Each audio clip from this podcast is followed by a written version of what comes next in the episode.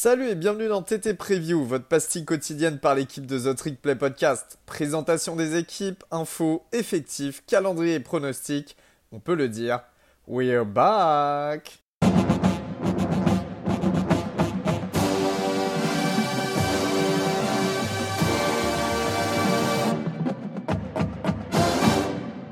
Et bonjour à tous, bienvenue dans votre nouvel épisode de The Trick Play, épisode preview assez important aujourd'hui. Je me trouve avec mon ami Augustin. Augustin, comment vas-tu aujourd'hui pour cet épisode? Très bien, et toi Elio? Eh ben, ça va très bien car aujourd'hui, très gros morceau comme annoncé. Clemson du côté de l'ACC, donc ACC comme d'habitude. Euh, on va aborder. Euh, bah, alors, une des plus grosses équipes et une des plus emblématiques du college football ces dernières années, mais qui galère plutôt pas mal. Euh, en tout cas, qui a galéré plutôt pas mal en 2021. Il y a une sorte de, révolution et de mouvement. On va déjà revenir donc sur la saison passée avec un Clemson qu'on n'a pas vu en, en playoff cette année, Augustin, contrairement à d'habitude. Alors euh, oui, euh, c'était, je crois, la première fois depuis 5 ou 6 ans que Clemson n'avait pas atteint les playoffs. Ce qui est en soi pas si grave que ça, parce qu'atteindre les playoffs, on parle quand même des quatre meilleures équipes du pays. Euh, mais ouais, dire que Clemson est un, programme qui galère un petit peu, qui a un petit peu galéré, l'an dernier, c'est aussi montrer à quel point c'est un programme qui a marché et qui est important, puisqu'ils sortent d'une saison avec 10 victoires et 3 défaites, seulement 3 défaites. Donc une, saison avec, avec 10 victoires, c'est une bonne saison pour quasiment toutes les équipes du pays, mais pas pour Clemson. Euh, qui a dû se contenter du coup d'un Cheez It Bowl face à Iowa State, qu'ils ont remporté sur le score de 20 à 13. Euh, les défaites en courte saison sont intervenues face à Georgia, euh, le premier match logique à, Charlotte, face à NC State et Pitt. Jusqu'à là, bah, trois défaites plutôt logiques puisque c'était trois très très bonnes équipes cette année. Euh, voilà, j'ai retrouvé la stat. Clemson a fait tous les playoffs depuis 2015 et donc 2021 euh, bah, était euh, cet affront puisqu'ils ne sont pas allés. Alors, Elio, après cette saison 2021, il y a eu une intersaison plutôt tumultueuse puisque des coachs ont bougé et des coachs qui, contrairement à d'autres programmes, étaient là depuis, depuis très longtemps. Bah, surtout, la grosse question, c'est pourquoi c'est pas arrivé plus tôt? Parce que finalement, on se posait beaucoup, on se demandait souvent quand ça allait arriver, quand Tony Elliott, l'offensive coordinateur, et Brent Venables, le defensive coordinateur, allaient, partir. Chaque année, ils étaient pressentis pour prendre des postes de head coach. Et, et là, bah, Clemson, après une mauvaise, enfin, une saison en demi-teinte, en tout cas, perd tout d'un seul coup. Voilà, alors on a Tony Elliott, l'offensive coordinator, qui était là depuis 2015, qui part du côté de Virginia en tant que, head coach. Et euh, Brent Venables, qui était là depuis 10 ans, en hein, 2012, le defensive coordinator, qui part du côté d'Oklahoma pour remplacer Lincoln Riley au poste de head coach. Donc, gros gros poste pour euh, Venables, qui était euh, déjà passé par Oklahoma à l'époque donc qui retrouve un petit peu, euh, bah, qui retrouve les Sooners. Clemson, du coup, fait partie un petit peu hein, de ces rares programmes où il y avait une grosse stabilité chez les coordinateurs et qui finalement, là, s'est totalement bouleversé en l'espace d'une intersaison. Mais ils ont été remplacés, encore une fois, par des mecs de l'intérieur. Alors, le, nouvel aussi, c'est Brandon Streeter, qui était quarterback coach de, Clemson depuis 2015, hein, qui a vu qui a développé sous son aile en tout cas Dishon Watson, Trevor Lawrence entre autres, et euh, le poste de defensive coordinator qui va être euh, qui va être pris par Wes Goodwin, le senior defensive assistant, qui est là depuis 2018 et assez jeune. Je crois qu'il a seulement 37 ans, Goodwin. les, deux, voilà. les, deux, sont jeunes. Ouais, les deux c'est la politique de Clemson. Hein, c'est bah, depuis que Dabo Swinney est là, c'est faire tout de l'intérieur, aller prendre très peu de, notamment de joueurs de l'extérieur. Il n'y a jamais de joueurs qui, viennent du, portail des transferts et avec les coachs, c'est un peu pareil. Voilà, c'est la politique de la maison. Exactement. On a, euh, eu aussi pas mal de départs lors de la draft. Hein. Après, c'est un petit peu habituel, ça, pour Clemson. On a euh, le cornerback Andrew Booth, qui a été sélectionné au second tour par les Vikings, qui était euh, le corner numéro 1, une ancienne grosse recrue On a euh, la paire de, linebackers Baylon Spector et James Skalski. Hein, Skalski euh, qui est chez les Colts maintenant, qui était first team All ici en 2021 et capitaine de l'équipe qu'on connaît bien pour être complètement zinzin, mais c'est surtout une paire euh, bah, qui, qui, cumulait le plus grand nombre de plaquages en 2021. ils ont surtout perdu leur meilleur receveur de l'année 2021 et qui était une ancienne star, Justin Ross, qui avait une grosse blessure, on s'en rappelle. Ross, pendant longtemps, l'annonçait comme une future star de la NFL. Euh, il, a eu du mal à se, mettre, à se, remettre de sa blessure, mais il a quand même réalisé une saison assez correcte l'année dernière. Il est du côté des Chiefs, hein, les Chiefs comme d'habitude qui flairent le bon coup à ce poste-là. Et puis après, voilà, on a le cornerback numéro 2, euh, Goodrich, qui est parti, Nolan Turner, le safety titulaire. Donc voilà, on a quand même pas mal de titus qui, euh, qui ont bougé du côté de la NFL. Mais pas de star, ce qui est plutôt inhabituel pour un programme comme Clemson. Bah non, pas de star, ouais, en effet, en effet, pas de star et surtout pas de premier tour. Ouais. C'est voilà, bon, on attendait peut-être Bouffe au premier, mais il est sorti qu'au deuxième. Euh, au niveau de la classe de commit cette année, ensuite on va parler d'un sujet un petit peu touchy. Euh, c'est la 14e classe selon 247 et la 10e selon euh, le, condensé de tous les sites de recrutement. Euh, il y a euh, deux 5 étoiles qui arrivent en 2022. Le quarterback, meilleur quarterback de la QV, numéro 1, Ked Klubnik, qui était le sixième euh, joueur tout poste confondu, je crois, qui arrive du Texas. Et le cornerback numéro 7 de cette année, Jaden Lucas. On a 8 joueurs 4 étoiles qui ont aussi commit à Clemson. Et sur le portail des transferts, on a eu quelques départs, mais pas beaucoup. Et on a eu une seule arrivée, c'est Hunter Johnson, l'ancien quarterback 5 étoiles qui était déjà Clemson à l'époque, euh, qui était parti du côté de Northwestern. C'était très très mal passé. Et là, il est de retour, mais c'est vraiment sur un rôle de backup de chez backup. Et pour euh, l'anecdote, euh, Clemson est le seul programme du pays qui a trois quarterbacks 5 étoiles dans son roster. DJ Ugalele, Hunter Johnson et Kay Klubnik que vient de citer Elio. Tout à fait. Euh, Gus, on a eu euh, pendant cette, intersaison aussi ah, comme euh, un Dabo Sweeney qui a pas mâché ses mots, faut le dire. Ah, ouais, il, les mâche jamais, il sort souvent des déclats comme ça. Bon, en soi, il n'y a rien de grave, hein. il est simplement contre la rémunération des étudiants athlètes. S'il admet évidemment que la NIL puisse être une, bonne chose, euh, on ne peut pas passer à, côté. On, sent qu'il y a quand même des Roland où en fait il est contre. Et euh, c'est bien de le mettre en parallèle avec la classe de, commit, parce que Clemson est un programme qui a très bien recruté ces dernières années. Il va vraiment falloir qu'il se mette au diapason, euh, qu'il s'adapte un petit peu à tout ce nouveau monde s'il veut continuer à ce que Clemson reste une place forte du college football. Euh, parce qu'on sait que Clemson, certes, ça a très bien marché bah, depuis qu'il est arrivé en Caroline, mais c'est un programme qui a des bases euh, pas aussi solides qu'on le croit, euh, notamment, bon, je vais pas dire financière, ça c'est comme un programme qui a, des gros moyens, mais voilà, il faut faire attention, et je pense que c'est des déclarations qui n'étaient pas très bienvenues, reste à voir comment tout ça va, se goupiller dans le futur. Par la répercussion chez les recrues. Déclaration vite effacée euh, par la passe d'armes euh, qui s'est passée en ICC entre, euh, entre Nick Saban et Jimbo Fisher. Voilà, chaque, chaque semaine ou chaque mois, en tout cas, il y a des déclats de gros coachs de CFB qui, qui ont rapport, en tout cas, avec la NIL et qui, ont, qui, en tout cas, amènent à se poser certaines questions. Voilà. Augustin, la saison 2022, comment ça se passe pour Clemson? Un peu mieux? Ouais, elle va se passer, je pense, un petit peu mieux. Euh, je pense que ce sera toujours le même schéma que l'an dernier. Euh, on va commencer avec les forces de l'équipe, avec évidemment la défense qui sera toujours l'une des meilleures pays, l'une des meilleures du pays, avec un front de Seven et Lio, mais tu as vraiment peur. Euh, le meilleur, tout simplement. je pense qu'il n'y a pas trop de débat là-dessus. je suis obligé de vous les citer. Euh, sur la D-line, il y a Miles Murphy qui a été auteur de 7 sacs l'an dernier. Brian Breeze, ancien euh, meilleur joueur, je crois que c'était la classe de 2020, c'est une meilleure recrue lycéenne, euh, qui s'était blessé cette année, mais qui va revenir et qui a été très bien joué. Xavier Thomas, aussi ancien meilleur joueur en 2018. Voilà, les trois sont des potentiels premiers tours de draft et ils sont tous de retour, donc ça, ça va être super pour la défense en 43 des Tigers et un corps de linebacker qui va bien se renouveler euh, malgré les départs de Skalski et euh, Spector, avec euh, Trenton Simpson qui lui aussi est l'un des meilleurs linebackers du pays. c'est un profil qui est comment dire, beaucoup plus polyvalent que les précédents que j'ai cités qui sont partis.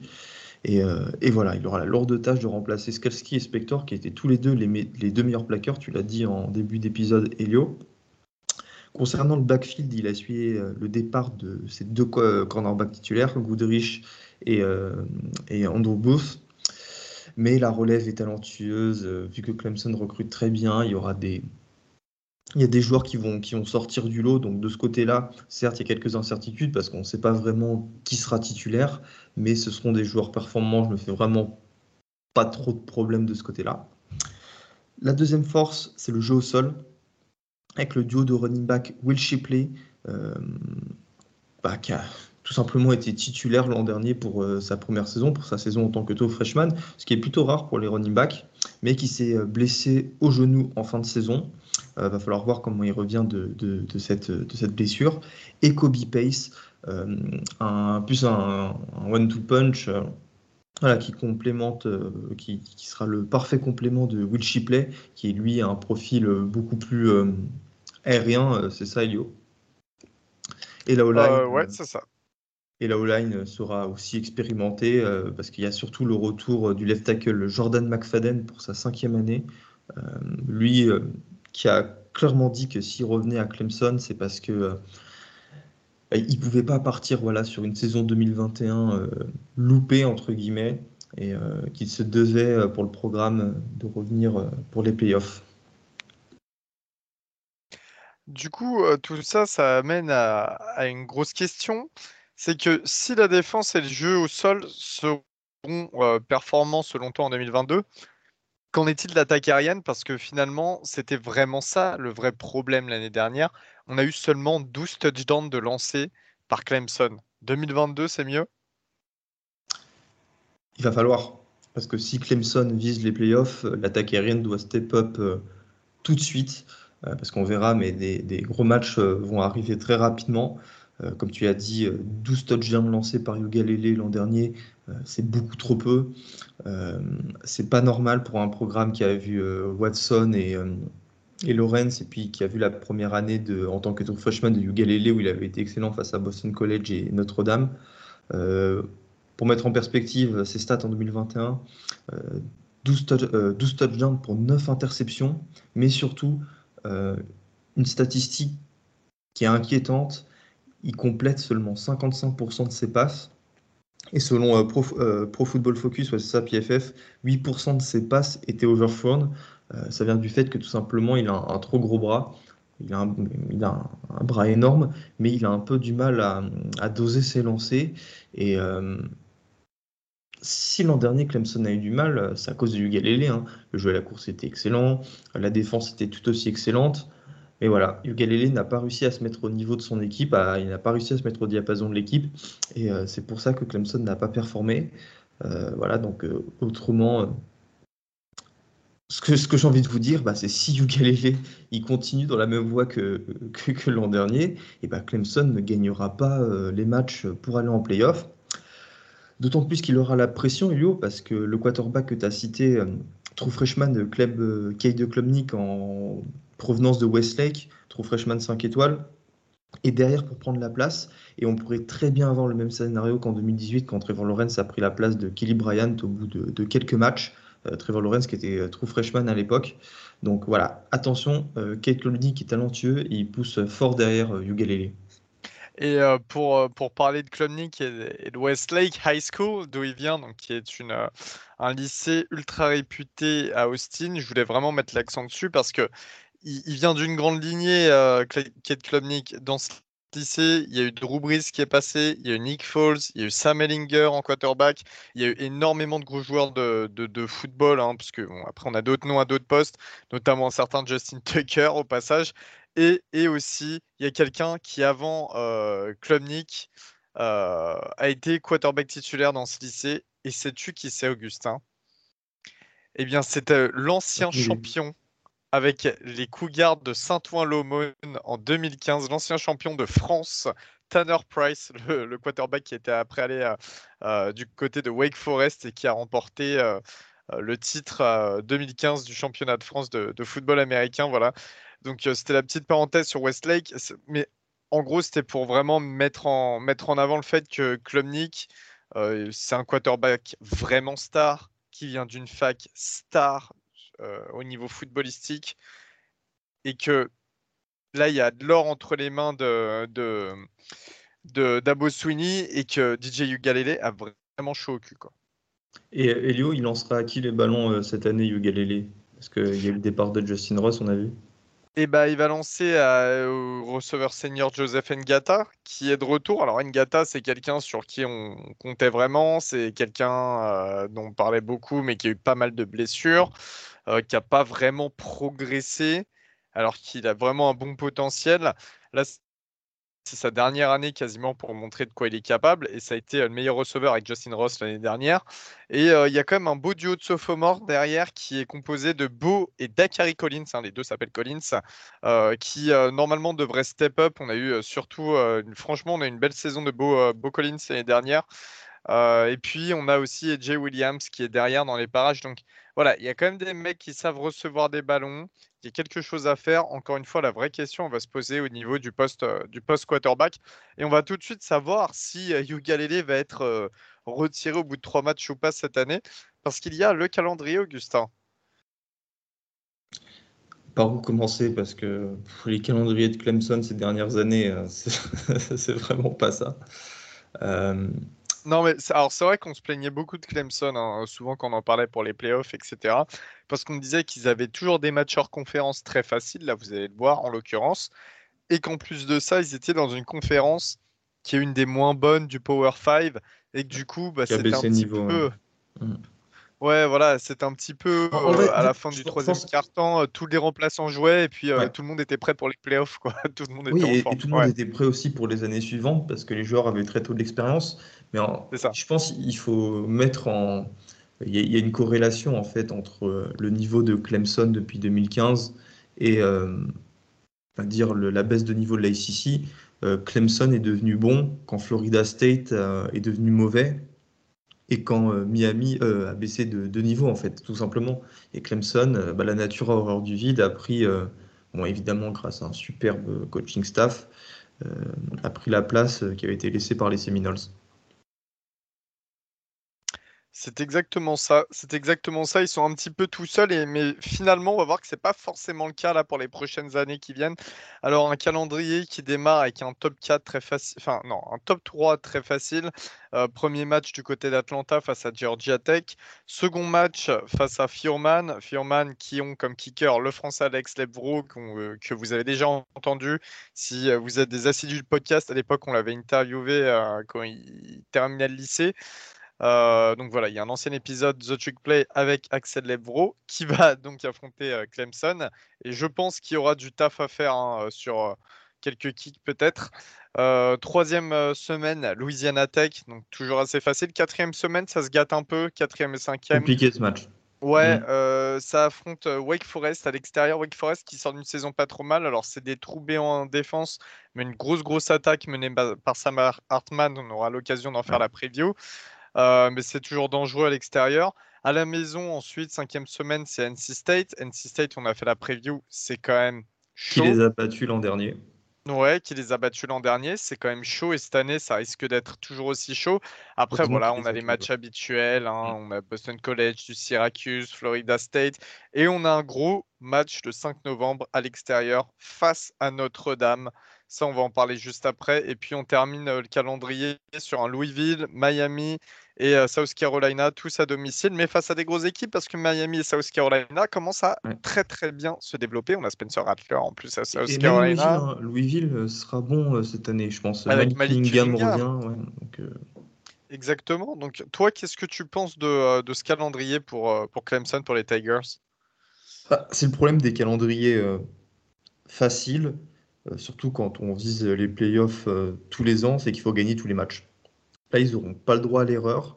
Euh, donc, ça veut dire qu'ils devront battre NC State, Wake Forest, Miami et Notre-Dame. Je pense que Notre-Dame, surtout que le match sera à South Bend et pas à Clemson, sera le match qui décidera de, la saison des Tigers. Victoire, ça peut toujours espérer les playoffs. Enfin, ça ira en playoffs. Et défaite, bah, ça n'ira pas en playoffs, tout simplement. Donc voilà, si ils veulent euh, rejoindre ce qu'ils ce qu'ils ont fait depuis maintenant 2015. Il faudra absolument passer par une, victoire face à Notre-Dame. moi, au niveau du, pronostic, Elio, je pars sur une saison en 10 victoires et 2 défaites. Je pense que Clemson a des bases très très solides et euh, je vois pas comment euh, cette, cette, attaque aérienne en fait peut être plus mauvaise ou au même niveau que l'an dernier. Je pars du principe qu'elle va, qu'elle va se, se développer. Euh, ce qui me laisse penser que voilà, Clemson perdra deux matchs. Je pense que ça sera face à. Je vois bien, allez, on va se mouiller, Wake Forest et Notre-Dame. moi, je vois plus. alors, j'ai mis un pronostic dur parce que j'ai pas envie d'être euh, déçu en donnant un pronostic trop favorable. J'ai mis 8-4, mais avec des grosses pincettes, avec des défaites face à NC State, parce qu'NC State, à mon avis, euh, ça risque d'être très très chaud. Notre-Dame, bien évidemment. J'ai envie de dire bien évidemment, mais ça se trouve Clemson vous éclatez, on on sait pas. Hein. Euh, Miami et South Carolina. Vraiment, pour moi, ce sont les équipes les plus dangereuses de ce planning. Après, euh, je, vois quand même Clemson capable de toutes les battre, mais je sais qu'il y en a qui vont gagner ces rencontres. Donc je mets 8 victoires, 4 défaites. À mon avis, ça sera, ça sera plus de victoires. en fait. Bah, c'est ça. c'est Galilée qui, euh, qui, a été dégueulasse l'an dernier et qui n'arrive pas à, à, hausser, à, hausser le, curseur, en fait, tout simplement. Il, il joue pas au niveau de son équipe. Et le problème, bah, c'est le poste le plus important et c'est lui qui limite cette équipe de Clemson, c'est tout. S'il arrive à retrouver son niveau euh, des deux matchs en année trou freshman, Clemson, euh, c'est une saison à 12 victoires. Je, pense que en tout cas c'est une saison qui s'annonce pas fantastique, mais je trouve ça vraiment normal en fait, parce que c'est un nouveau cycle qu'il faut considérer. On est vraiment en phase de transition et les phases de transition, on sait, ça peut prendre une, deux, trois saisons voire plus. Euh, Clemson en l'occurrence là quand même, c'est pas moindre. Ils perdent leur offensive coordinateur qui est là depuis 2015. Ils perdent leur defensive coordinateur qui est là depuis, depuis 10 bah, ans. Euh, alors, ils vont redevenir forts. Ils vont re-remporter les ICC, mais en même temps, et en même temps, ils vont pouvoir encore euh, continuer de bien recruter parce que les ICC est en train de s'embellir. On a quand même Florida State qui remonte un petit peu la pente. On a South Carolina qui monte des belles choses. On a Miami qui va se transformer avec l'arrivée de North Carolina. North Carolina. Euh, North Carolina, oui, n'importe quoi, oui. Alors là, je, euh, et North Carolina, North Carolina State aussi qui va réattirer. Enfin, je pense que euh, l'ACC est en train quand même de, remonter un petit peu la pente, que ça va jouer en faveur de Clemson. Mais voilà, c'est une phase de transition. On sait que le football, c'est très cyclique, que quand tu es entre deux cycles, parfois ça met un peu de temps. Mais on sait également que Dabo Sweeney, bah, il est là, il va garder le cap. Euh, c'est pas le genre de coach, je pense, qui va se barrer du jour au lendemain euh, Clemson comme Riley a pu le faire avec ah, Oklahoma. Ah, euh, et, le programme va continuer de vivre, mais faut attendre, faut être patient. Et cette saison sera pas celle des playoffs, à mon avis. Toi, t'en penses quoi, Gus? Bah, je pense que et là, faut s'inscrire dans justement dans une période un petit peu plus longue. Davos en fait doit prouver dès cette année que l'année 2021 était une erreur de parcours et non pas le fait que Clemson rentre dans le rang. Euh, c'est quelque chose que vous entendrez souvent dans ce podcast, et c'est notamment le discours tenu par Baptiste, euh, The, the, the Cowboy sur, euh, sur Twitter, c'est que Clemson a eu a atteint en fait son pic de, performance ces dernières années, et bah, le, le, programme en fait reviendrait un petit peu bah, là où il était avant. Euh, c'est pas du tout alarmiste, mais c'est plutôt, on va dire, le, le chemin logique que, serait en train de prendre Clemson. Et voilà, si Dabo Sweeney euh, veut euh, continuer à, dominer, bah, moi je pense que ça passe par une très bonne année 2022. Euh, et je suis pas loin de penser qu'il faut absolument qu'ils en fassent une très bonne si le programme veut être pérenne. En tout cas, intéressant, intéressant à suivre Clemson en 2022. Beaucoup de choses qui se passer et surtout, voir euh, où, euh, sur quel curseur se situe, enfin, où le curseur euh, DJ Ugalele se situe. Augustin, écoute, on se dit à la prochaine. Merci à tous de nous avoir écoutés. Comme d'habitude, on se retrouve demain ou très bientôt pour un nouvel épisode. Salut tout le monde. Salut Elio, salut à tous.